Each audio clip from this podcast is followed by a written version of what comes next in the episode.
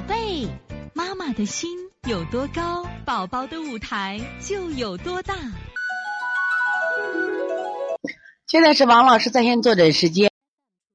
让我们看一下这个幺零幺二零二零二这个雨涵妈妈啊，这个县里中远程问诊，嗯，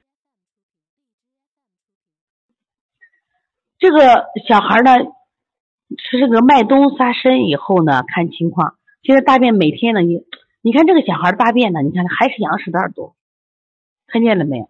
大家看他的大便是不是羊屎蛋多的？我把它放大看一下，放大你看。大家看到没？是不是一疙瘩一疙瘩一疙瘩了，像元宝石一样？就很有意思吧？它只是在拉的过程中产生的，你知道为什么？它这个水少嘛，大便不能顺畅的一下下一吐下来，所以它他拉的时候一挤一疙瘩，一挤疙一疙瘩，缺水的象。所以说，你看他喝着脉动沙参水还是这样，所以这个孩子缺水的确实比较明显，知道吗？然后呢，胃口。胃口呢是我看这小孩的胃口情况，胃口这个很好，不挑食，晚上睡到十一点到十二总是翻身踹被子，睡前不喝奶，一般都会喝水，小便颜色比以前淡了，外用算是喝了半个月了，中间感冒几天，溜达他的时候觉得累，让抱着，也不知是故意的还真累，有个手指蜕皮了，不知道什么原因，那么就原来给他配的穴位是纯粹是什么呀？你看是不是补法？补法，所以这个小孩呢，看。线粒肿，大家记住，大家知道线粒肿和脉粒肿是不一样的。线粒肿是个硬疙瘩，其实我们补水的方式有啥好处？可以把那个结散开，把结散开，知道吧？说在这样的情况下，这个手法呢，如果你这孩子现在目前的，呃，如果有累的象的话，你可以再补点气，你把气海关元给它加上，气海关元啊，给它加上。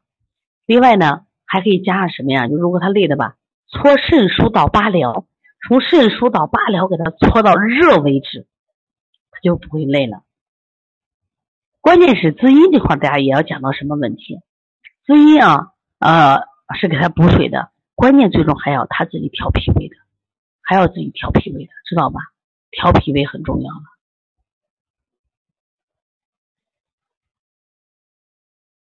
那脾胃里边，我们说足三里、摩腹给他加上啊。那你要取的话，你把四缝呀。揉板门都可以取了啊，然后你把足三里、摩腹继续给他做啊。